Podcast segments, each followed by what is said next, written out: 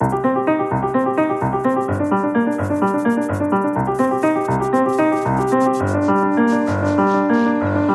Esta semana falamos de investimento estrangeiro, como o captar e como o manter, isto a pretexto de uma proposta do Partido Socialista, a criação de um tribunal especial para grandes investidores estrangeiros. Mais adiante, havemos de passar ainda pelo novo esquema de combate à economia paralela, a chamada fatura da sorte. Antes, Daniel Francisco Carvalho, eh, Luís Amado, vamos às vossas escolhas. Hum, Daniel Francisco Carvalho decidiu trazer para este primeiro momento de, da nossa conversa uma polémica proposta da JSC recuperada. Isto vai ressurgindo no tempo. Sim, é a proposta de responsabilização criminal dos políticos por gestão danosa. Um, ontem, interessantemente, a TSF fez um fórum sobre uh, aquilo que chamou judicialização da política. Uh, eu tive a ocasião, aliás, de participar para uh, dar a minha opinião no sentido de que é hoje um problema grave em Portugal a incapacidade dos governos de fazer reformas e de tomar decisões perante múltiplos poderes que eh, têm a possibilidade de inviabilizar essas medidas, de, nomeadamente através de medidas cautelares, sempre com base em princípios e em conceitos vagos, indeterminados, a que os magistrados são chamados a, a tomar posição e a decidir. E, portanto, acabamos por transferir escolhas que devem ser do domínio do político e da responsabilização do, dos políticos perante os eleitores hum. para estruturas que, na verdade, não têm escrutínio e sobre as quais os eleitores não têm possibilidade de, de avaliar. Bom, esta proposta da JSD vai ainda mais longe nessa, nesse sentido e, e é, evidentemente, eu raramente utilizo expressões destas, mas permito dizer que é um verdadeiro disparate, não? É? porque seria transferir uh, a responsabilidade eh, dos políticos perante os eleitores, são, são os eleitores em eleições eh, a julgar os políticos para estruturas como, eh, como do, do sistema judicial. Seria uma coisa completamente absurda. Eu sei o que é que esta gente pensa do tema. No fundo, pensam sempre que deviam ter criminalizado o engenheiro José Sócrates por aquilo que eles acham que foi uma governação desastrosa. Mas eu gostaria de recordar que, se isto viesse por diante, esta, esta ideia, e utilizando o mesmo tipo de julgamento, ah, estamos certos que não também. Havia um que se salvasse. Passos Coelho, Vitor Gaspar, também prometeram coisas que saíram tudo ao contrário, também acabaram por gerar uma uh, recessão muito mais profunda do que aquela que se esperavam e que previram, uh, muito maior desemprego, é muito maior sofrimento das pessoas, enfim, um rol de situações que também caberiam nestes conceitos vagos do que é a gestão danosa. Eh, e, portanto, eu acho que é, que é extremamente perigoso entrar por uh, ideias deste tipo, aventureiras e, e, mais ou menos irresponsáveis. Luís Amado, um tema que nas últimas semanas tem ocupado boa parte do debate político, a polémica à volta do financiamento público da investigação científica. Eu começava por dizer que acompanho totalmente a apreensão com que o Daniel Proença de Carvalho encara uhum. esta proposta ou esta insinuação de proposta. Eh, subscrevendo todos os argumentos, aliás, utilizados. Acho um perfeito disparate e seria, de facto, levar o sistema político português para um beco sem uhum. saída. Ele já está muito fragilizado do ponto de vista da responsabilidade e da legitimidade política, princípios fundamentais do bom funcionamento de qualquer sistema político, e uma via como esta seria absolutamente desastrosa para o futuro do sistema político português. O tema que eu um, apresento é, tem que ver com uma controvérsia que tem estado uh, na opinião pública nos últimos, uh, nas últimas semanas, pelo menos, e que a mim me surpreendeu, porque eu pensei que havia áreas onde era possível, apesar de tudo, garantir alguma estabilidade e alguma pacificação do ponto de vista político relativamente ao trabalho feito, havendo algum consenso. A área da ciência foi uma área uh, que eu uh, acabei por acompanhar porque estive 13 anos eh, nos governos em que esteve o professor Mariano Gago. Uhum. Ele tutelou a ciência durante esse período. Uhum. Foi, de facto, o governante que mais tempo esteve em funções num uh, setor e por isso deixou uma obra que parecia inquestionável do ponto de vista da solidez uh, política e das orientações que tinham sido assumidas uh, pelo governo E, de facto, foi para mim uma surpresa ver que este tema também se tornou um tema controverso e que esta área política é uma área, apesar de tudo, sujeita a tão grande pressão. Nós estamos numa fase em que era preciso construir plataformas eh, de consenso relativamente a importantes setores da vida portuguesa. A área da ciência e da investigação, precisamente por estar na vanguarda eh, do futuro do país, eh, mobiliza as elites e a juventude mais bem preparada deste país. Devia ser uma área preservada à querela política de circunstância, como parece ter sido o caso, se de facto há uma divergência profunda do ponto de vista político em relação a este setor por parte do atual governo, não a compreendo de todo, porque ela nunca se revelou, nunca se insinuou enquanto o PSD esteve na oposição e enquanto o governo do professor Mariano Gago foi desenvolvendo a sua ação política com uma grande base de consensualização com o meio académico, com o meio científico, com o meio da investigação, nos interfaces com a sociedade e com as empresas e parecia-me que estava relativamente estabilizado. É um mau sinal, acho que é um mau sinal porque o Governo também tem responsabilidade em promover o consenso, não é só a oposição. Se o Governo não dá aqui e ali bons sinais relativamente à abertura para áreas de política onde esse consenso parecia em princípio mais fácil, é muito difícil depois criar almofadas de sustentação de outras uh, áreas de consenso na vida política portuguesa. Bom, é que estava agora sobre este Sim. tema, gostava de dizer o seguinte. Uh, a aparente desvalorização que este governo deu à, à matéria da ciência é, é de facto um, negativo, não é? E isso mostrou-se desde logo quando deixou de haver um ministro uh, dedicado a essa área. Há uma desvalorização da área. Uh, embora uh, eu possa compreender que, mantendo uma aposta muito importante na, na, ciência e na tecnologia, porque obviamente é disso que depende o futuro hoje das nações, e Portugal uh, incluído, e sendo certo que Portugal fez grandes progressos nessa área nos últimos anos, como é reconhecido por todos e internacionalmente, é evidente que pode haver algumas divergências no que toca, digamos, aos focos de, claro. de, de, por exemplo, porventura maior foco na investigação aplicada e menos na investigação fundamental.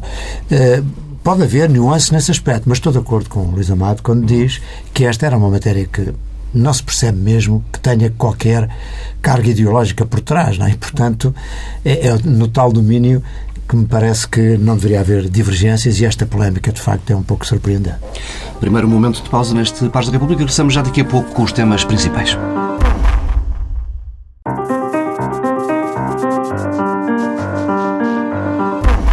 Regressamos com os temas centrais em discussão nesta tarde. António José Seguro lançou no final de semana a ideia de criar um tribunal especial, um tribunal dedicado em exclusivo a resolver problemas eh, relacionados com os grandes investidores estrangeiros. Eh, no fundo, a proposta visa a criação de um ambiente amigo ao investimento externo. Já iremos falar de como se pode criar eh, esse ambiente através de outros caminhos. Antes de mais, gostava de saber como é que vê esta proposta do líder socialista, Daniel Prança de Carvalho. Bom, uh eu acho que há várias notas que é preciso sublinhar. A primeira, eu diria que a motivação que levou uh, o António José Segura a fazer esta proposta é positiva. Na medida em que, sem dúvida, isso está estudado em todos os estudos de opinião, uh, o, o mau funcionamento do sistema de justiça é um dos fatores que eh, pode desmobilizar o, o, investimento, nomeadamente o investimento estrangeiro. Aliás, isto não é só relativamente a Portugal, é relativamente a, a, todos os países. Qualquer investidor procura saber se existe Estado, se existe autoridade dos governos, se existe uh, um sistema fiscal equilibrado e vantajoso para o investimento, se existe uma administração pública que funciona com eficácia, se existe um sistema judicial que, com, uh, com em, em termos de relativa celeridade, possa resolver os conflitos ou os litígios que, naturalmente, eh, acabarão sempre por surgir eh, quando se está na atividade económica. E, portanto, eh, como isto é um fator que tem sido apontado como um dos como desincentivador do investimento, seguirá no estrangeiro, qualquer proposta no sentido de dar uma resposta a este problema deve ser analisada com serenidade. É claro que isto também reflete outro aspecto. Isto reflete que, de certa maneira, o partido da oposição não vê grandes hipóteses de reformar o sistema de modo a ele torná-lo mais adequado à satisfação de todos. E isso eu também concordo com essa análise, porque de facto, eh, se há alguma coisa que nós podemos verificar, é que se fizermos progressos muito fortes noutras áreas, como a saúde, como a educação, como eh, muitos, a ciência, a tecnologia, por aí fora, a verdade é que todos reconhecem que no sistema de justiça não fizemos progressos. Mas está, está, aí, está aí uma reforma uh, assinada por, esta, por atual Ministro. É? é, mas enfim, são, é uma reforma que, enfim, com toda a sinceridade, não acredito que ela venha a ter efeitos positivos, nomeadamente nesses aspectos, é? que tem a ver com a celeridade e com a fiabilidade para os grandes investidores. Eh, eu até concordo com alguns aspectos desta reforma, nomeadamente com a reorganização da do sistema judiciário em termos de, de, da sua estrutura, é? da eliminação de alguns tribunais. É?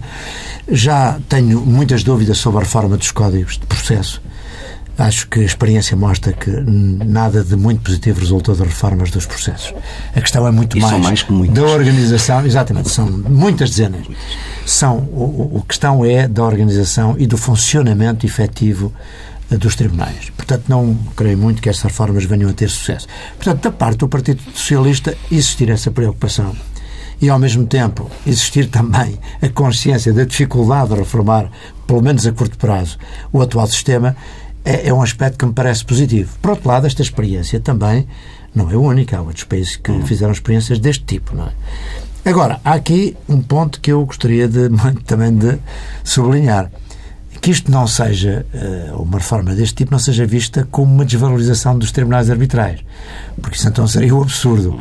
Na medida em que hoje os investimentos, nomeadamente os investimentos de, de estrangeiros, todos os contratos que são feitos, nomeadamente contratos de investimento, têm cláusulas de arbitragem e muitas vezes cláusulas de arbitragem de centros de arbitragem não nacionais, porque é natural que qualquer investidor estrangeiro que venha a fazer um investimento uh, forte em Portugal ou noutro país qualquer, queira que os litígios que surjam, nomeadamente a esse nível, sejam decididos por tribunais eh, de arbitragem internacionais. Existem hoje eh, centros de arbitragem internacionais com imenso prestígio, onde recorrem uh, empresas nestes uh, casos. O problema é quando esses investidores se localizam, por exemplo, em Portugal, e a partir daí têm todo um conjunto de relações que podem não estar abrangidas por essas uhum. arbitragens. E, por também precisarão de um sistema de justiça com alguma eficácia. Daí que esta reforma acho que não deve ser rejeitada por princípio. Uh, condeno estas rejeições logo sem, sem estudar o tema e sem, e sem ver que. Porque há aqui outro aspecto também importante. Não basta criar uma jurisdição deste tipo, ou um tribunal de competência especializada deste tipo. É preciso também depois a formação dos juízes para estes tribunais. E eu recomendaria, por exemplo, a abertura, uh, não apenas ao, aos juízes de carreira, mas uh, uh, pessoas, juristas qualificados, com grande experiência nessas áreas, com conhecimentos já de, de questões de natureza económica, financeira, como acontece nas arbitragens, para, poder, para poderem concorrer à, à composição deste tribunal. Eu acho isso uma ideia que vale a pena vale a pena refletir sobre ela e discuti-la. Já falamos mais sobre, sobre essa questão. Uh, gostava de ouvir a sua opinião, Luís Amado, sobre este, Olha, eu, deste Tribunal Especial. Eu confesso que gostei da iniciativa do ponto de vista político. Uh, Surpreendeu-me até, acho que é uma iniciativa fresca, suscitou debate, controvérsia uhum. e toca em dois problemas muito importantes do meu ponto de vista. Não é uma proposta legislativa, é uma proposta política ainda. Abriu um debate que toca em dois problemas fundamentais para o futuro do país. Identifica um problema uh, de competitividade na justiça, de competitividade económica que é provocado pela ineficiência da justiça e, portanto, toca num setor muito sensível da economia portuguesa. E depois, mais importante ainda do meu ponto de vista, revela uma grande sensibilidade em relação à necessidade absolutamente premente que o país tem de captar investimento externo. As famílias, as empresas, o Estado em Portugal estão excessivamente endividados. Não esperemos, por isso, que o crescimento económico possa vir de investimento de origem nacional. Se nós não formos capazes de captar rapidamente condições para atrair uh, investimento externo, uh, investimento direto estrangeiro para a economia portuguesa, o crescimento económico induzido por investimento interno ou investimento orgânico das empresas é muito limitado. Ou, ou só consumo, não é? Porque naturalmente ou, isso consumo, agravaria as nossas contas externas de novo. Portanto, tem que haver aqui um as mix. Contas externas e, e, e, e, o crédito excessivo que as Exatamente. famílias já hoje têm, Exatamente. as empresas. E, portanto, esta iniciativa é, do meu ponto de vista, extremamente importante e acho que foi encarada com excessiva ligeireza precisamente porque ela tem o lado exótico relativamente à discriminação que parece induzir entre investidores nacionais e, investimento, e investidores externos, mas toca, do meu ponto de vista, de forma muito uh, relevante em dois problemas sérios com que a economia portuguesa se confronta. Um, o problema da perda de competitividade que o mau funcionamento da justiça, a ineficiência do setor da justiça do ponto de vista económico uh, induz e, em segundo lugar, toca no problema-chave para o país. O país, se não for capaz, nos próximos anos, de criar um ambiente muito favorável ao investimento externo, no contexto de uma enorme concorrência, de uma enorme disputa que há em termos internacionais eh, pela fixação de capitais e pela atração de investimento, o país não tem, por si só, condições para crescer do ponto de vista económico, gerar emprego e criar riqueza. E, por isso, nós temos que ter a noção do que é que se está a fazer lá fora em termos de competitividade na área da justiça, na área fiscal, na área da administração pública, dos chamados custos de contexto uhum. com que o investimento se confronta, na área da ciência e da investigação aplicada ao desenvolvimento dos projetos de investimento económico das empresas. Em todos estes setores há um conjunto de iniciativas que têm que ser assumidas pelo país na área da demografia, na área da imigração. Se nós não formos capazes de criar um ambiente extraordinariamente favorável, o país precisa de uma grande iniciativa de abertura no sentido de justamente se tornar um país amigo do investimento externo, amigo eh, do eh, investidor que, eh, podendo aplicar os seus capitais em tantos destinos com tantas atratividades que têm para fixar esse investimento, podem encontrar em Portugal também uma boa opção. Mas para isso o país tem que fazer um esforço. E eu creio que a iniciativa do António José Seguro toca na mousse de problemas muito uh, importantes para o futuro da economia portuguesa. É controversa, é, e é bom. Estamos numa campanha, pré-campanha eleitoral ainda, estamos a preparar um programa de governo hum. e, portanto, acho que a iniciativa tem mérito do ponto de vista político independentemente das controvérsias na área jurídica, dos problemas que suscita em termos de constitucionalidade ou de legalidade. Uh, acho que essas questões são questões mais técnicas. Do ponto de vista político, parece-me uma iniciativa louvável. Deixe-me pegar nas questões mais técnicas, Daniel Príncipe Carvalho. Uh, não o choca ter este quase um país, dois sistemas? Uh, um tratamento Bom, muito diferenciado para sabe, diferentes investidores. Paulo Tavares, há sempre dois conceitos que às vezes não é possível totalmente conciliar, que é a equidade, a justiça e a eficiência. E muitas vezes poder político tem que dar maior prevalência a uma ou a outra.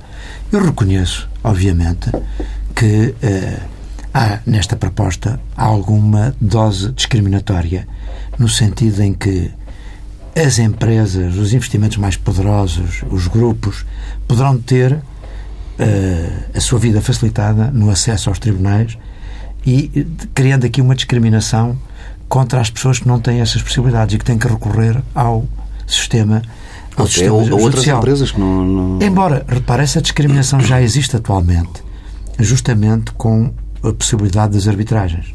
Hoje, as empresas, grandes empresas, resolvem os seus litígios em arbitragens, não recorrem ao Poder Judicial. Já é assim, infelizmente.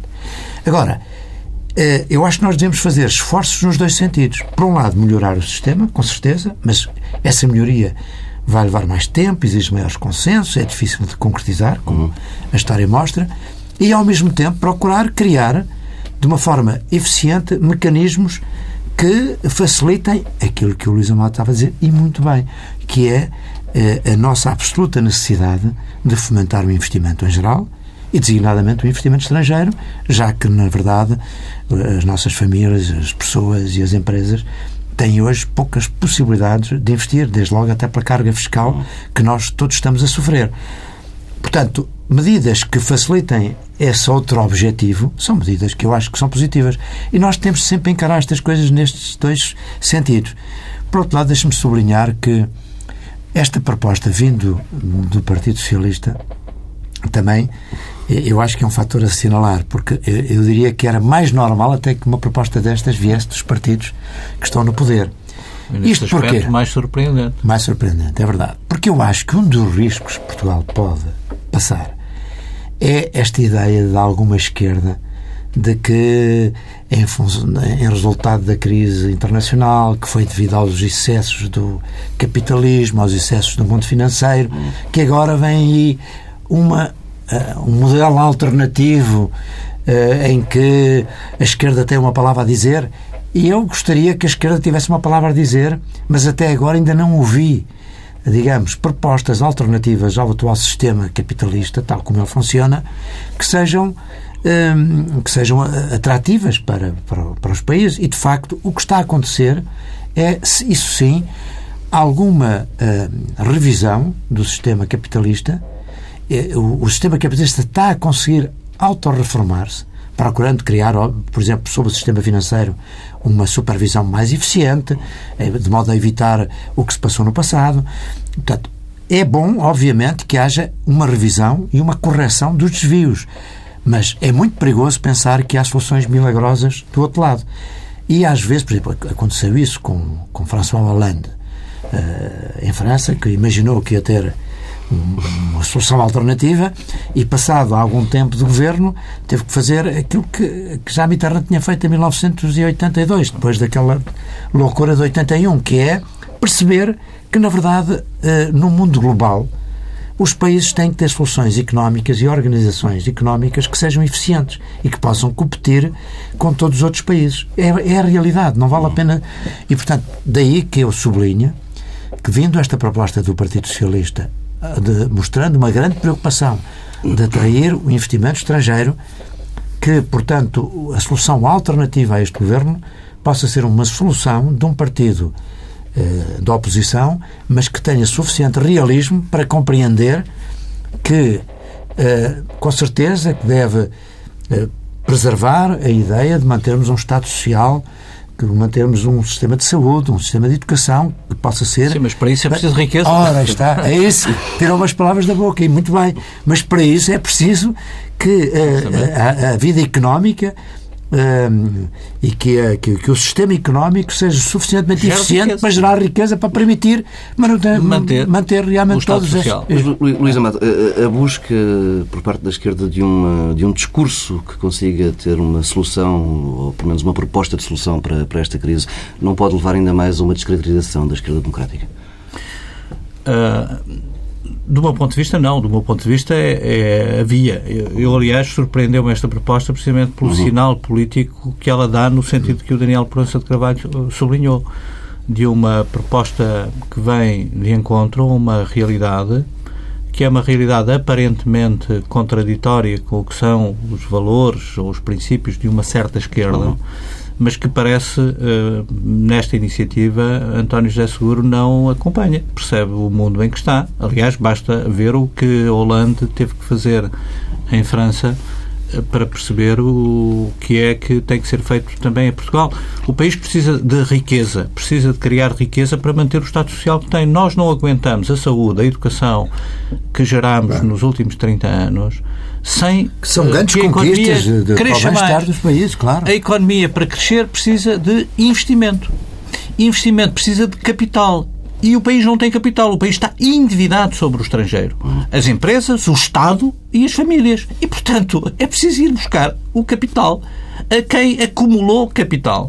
Para isso é preciso criar condições suficientemente atrativas para que investidores que podem investir eh, desde a Índia ao Peru, à Roménia ou à Bulgária eh, se interessem por Portugal. Para isso temos que ter um sistema competitivo. E o mesmo em relação aos capitais. Por exemplo, o que fizemos relativamente à captação de depósitos de não residentes nos últimos anos foi absolutamente catastrófico. Saíram do país centenas de milhões de depósitos de imigrantes portugueses, designadamente, precisamente porque nós, segundo um princípio errado de igualdade de tributação, do que não é tributável por igual, porque falamos de capitais de não residentes que têm o, o, o direito de os é? colocar onde quiserem, nós uh, afastamos do sistema financeiro português uh, muitas centenas de milhões da noite para o dia de depósitos, em particular de imigrantes portugueses que foram com as instituições portuguesas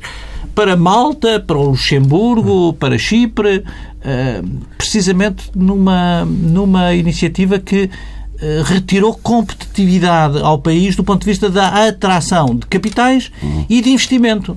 E é nessa perspectiva que eu acho que nós temos que encarar o, país, o, o, futuro da economia portuguesa. Se não formos capazes de tornar o país atrativo para o investimento externo, o país não vai crescer em condições, do ponto de vista económico, em condições de poder manter o nível eh, de assistência social, na saúde, na educação, que garantimos durante estes 40 anos. Vamos só mudar de assunto, já estamos muito próximo de, do nosso tempo limite. O Governo apresentou na semana passada a chamada Fatura da Sorte. Trata-se de um sorteio semanal de automóveis de gama alta. Eh, entre os contribuintes que peçam fatura com o número de identificação fiscal, eh, tem como objetivo assumido o combate à economia paralela. Daniel Prança de Carvalho, que, que classificação merece esta, esta proposta do Governo, esta ideia? esta proposta é um pouco exótica e eu diria que do ponto de vista estético eh, não me agrada muito. Não é? Eu, aliás, recordei-me que quando fui presidente da RTP fiz uma coisa aparentemente semelhante, que foi eh, na altura ainda havia taxas e as pessoas, eh, os utentes da televisão tinham que subscrever uma licença, digamos assim, e quando eu cheguei à RTP havia um batalhão de fiscais a tentar fiscalizar quem é que não tinha licença. E eu enfim, não gostei do sistema. Achei que era muito mais interessante promover uh, o, o, interesse das pessoas em aderirem à, ao pagamento da taxa e a, e a, essas licenças. E então, realmente, organizámos grandes, não só concursos, como espetáculos em várias zonas do país, com grandes artistas, como o Nicolau Breiner, que foi um grande entusiasta nessa altura desse tipo de programas, onde fazíamos sorteios. Exatamente, onde fazíamos sorteios de casas, salvo erro. Acho que era e, exatamente. Mas aí, repare, não era para denunciar ninguém. Era para promover, uh, digamos, a simpatia que as pessoas tivessem pela, televisão, pela sua televisão e levá-los a, a, aceitar pagar uma taxa, porque nós estávamos a fazer uma programação e estávamos aí a, a, a procurar agradar e procurar puxar as pessoas para, para, para, isso. Aqui, a ideia é um bocadinho uh, persecutória e denunciatória, isto é, é tornar-nos a todos nós, consumidores, uma espécie de fiscais também do, da, da, da administração tributária, que é uh, pedir as faturas exatamente para que o fisco possa, através de cruzamento de dados, verificar quem são os faltosos e, por outro lado, uh, levar as pessoas, levar os contribuintes a entrar nessa. E, portanto, esteticamente, esta coisa não me agrada assim muito. Acho que é um pouco feio, não é? Por outro lado, também gostaria de dizer o seguinte: hum, uma certa economia paralela, numa situação de crise como aquela que nós estamos a viver, se calhar ainda é aquilo que hum, constitui uma certa válvula de escape para a crise social que nós estamos a viver e para o desemprego que nós estamos a ter. Não se trata, repare, as empresas, ou as grandes empresas, essas, obviamente, o fisco criou hoje mecanismos de fiscalização tão eficientes, ainda bem, foi o tal, um, um, dos casos em que a administração realmente progrediu, de que maneira isso se tornou tão eficiente. E ainda bem, não é? Portanto, as empresas, em geral, e os cidadãos integrados no sistema, aqueles que estão empregados, etc., esses são obrigados a cumprir desde logo porque o fisco tem meios para, para o fazer. Agora, há de facto, porventura, uma camada da população que entrou no desemprego, que tem imensas dificuldades e que possivelmente vai vivendo daquilo que chamam os pequenos pescados e que, de alguma forma, eh, se nós quisermos terminar também esta economia, se calhar estamos a fazer algo que não é bom para a sociedade. E estes aspectos eu acho que devem ser tomados em consideração. É, é o comentário que, que, se me oferecia sobre a matéria. Luís Amado, sorteio de automóveis. Eu também não tenho. Uma, que sinal é que vê? Não tenho uma opinião. Que sinal é que isto dá à comunidade? Não tenho uma opinião uh, pensada, refletida sobre o tema sempre me senti incomodado com o tema, confesso, nessa perspectiva estética que o Daniel aludiu. Eh, também eh, esse aspecto estético na, naquela grande campanha dos carros de luxo, achei isso um pouco uh, exagerado. Mas, no essencial, acompanho a linha de argumento que o Daniel aqui nos trouxe sobre o tema. Eu não tenho pensamento próprio sobre a bondade da orientação política que está por detrás desta, desta, desta iniciativa. Não, não haveria outras formas de promover uma espécie de cidadania fiscal das pessoas? De, há sempre. De há levar sempre. A... E tem havido, eu, acho, eu acho que a fuga fiscal em Portugal diminuiu muitíssimo. Muitíssimo. Eu creio que com o funcionamento do sistema fiscal, uh, com as reformas introduzidas, designadamente na área da informática, lembro-me que o diretor dos assuntos fiscais responsável por essa grande reforma é hoje o Ministro da Saúde hum. e desde então que o sistema fiscal passou a ter uma fiabilidade e oferecer uma confiança, designadamente aos governos que não tinha até então. Uh, creio que a evasão fiscal foi muito contrariada não. por esse tipo de. E de resto, reforma. o crescimento das receitas fiscais e mostra o crescimento mesmo, das receitas é? fiscais uh, é evidente. É? Bem, nova pausa no Pares da República. Regressamos daqui a pouco com duas sugestões.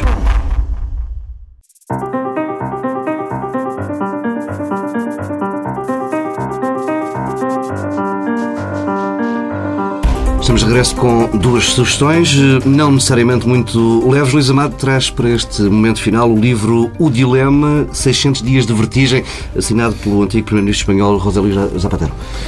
Eu tinha curiosidade em ler o livro e finalmente consegui, a semana passada, ler o relato que Zapatero faz de forma muito detalhada e analítica. Todas as expressões. Desse período de grande turbulência que a Espanha viveu, coincidiu com o período também em que Portugal uh, caiu na situação que viria a ser a situação de resgate e tinha bastante curiosidade em ver como é que um dirigente socialista uh, que esfiava um governo uh, que tinha excelentes relações com o governo português, um dirigente que eu conheço de perto, por ter convivido com ele durante todos estes anos em que estivemos no governo em conjunto, como é que ele uh, relatava a vivência dessa experiência e creio que é um relato muito importante, em particular para uh, os responsáveis do Partido Socialista em toda a Europa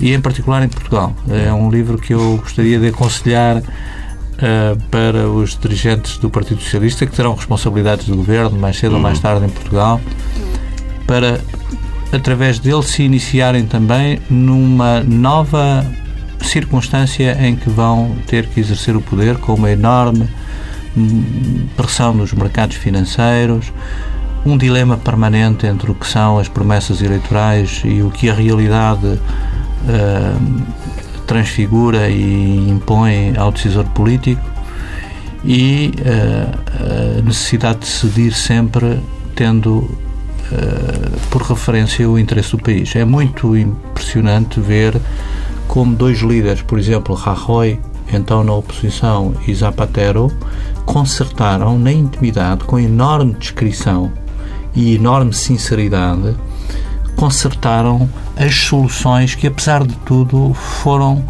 eh, capazes de mitigar o problema da Espanha ao ponto de conseguirem ter evitado um resgate.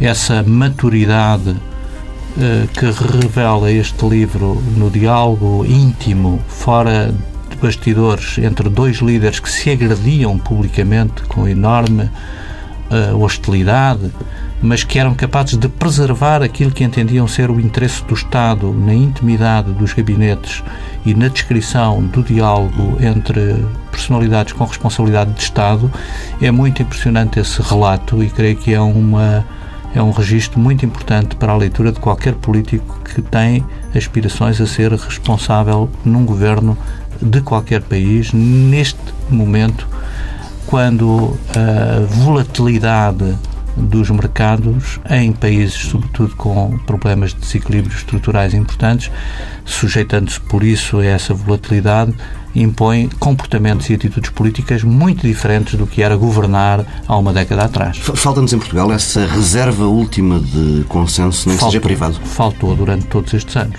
não tínhamos dúvidas sobre isso. Se tivéssemos tido capacidade claro que uh, o Partido Socialista tinha um governo uh, na oposição, uh, tinha um governo de minoria.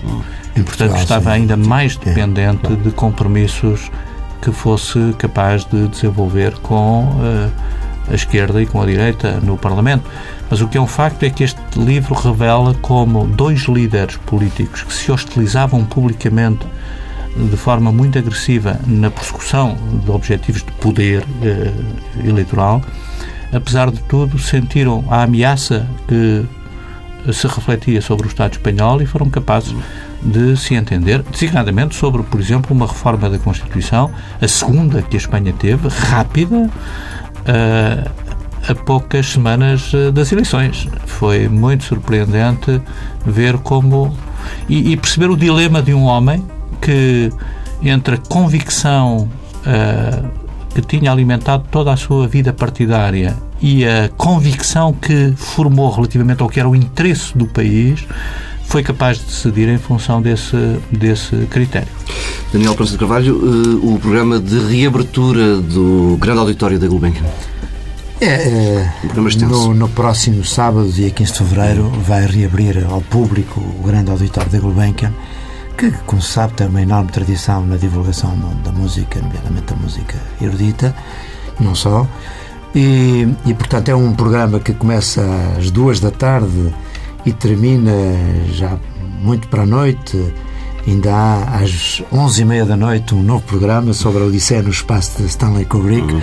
Portanto, é um, um programa de música e de, de cinema eh, de entrada livre e, e, de facto é uma boa notícia esta reabertura do grande auditório, com, depois de obras que julgo que foram muito importantes e que tornaram o novo auditório ainda mais uh, eficiente em termos de audição de, música. Portanto, recomendo vivamente a quem gosta de música e de cinema que no sábado possa aproveitar a entrada livre na, no grande auditório da Gulbenkian. Fica uma sugestão para este fim de semana e com isto fechamos esta edição de Paz da República. Regressamos na próxima semana, à mesma hora.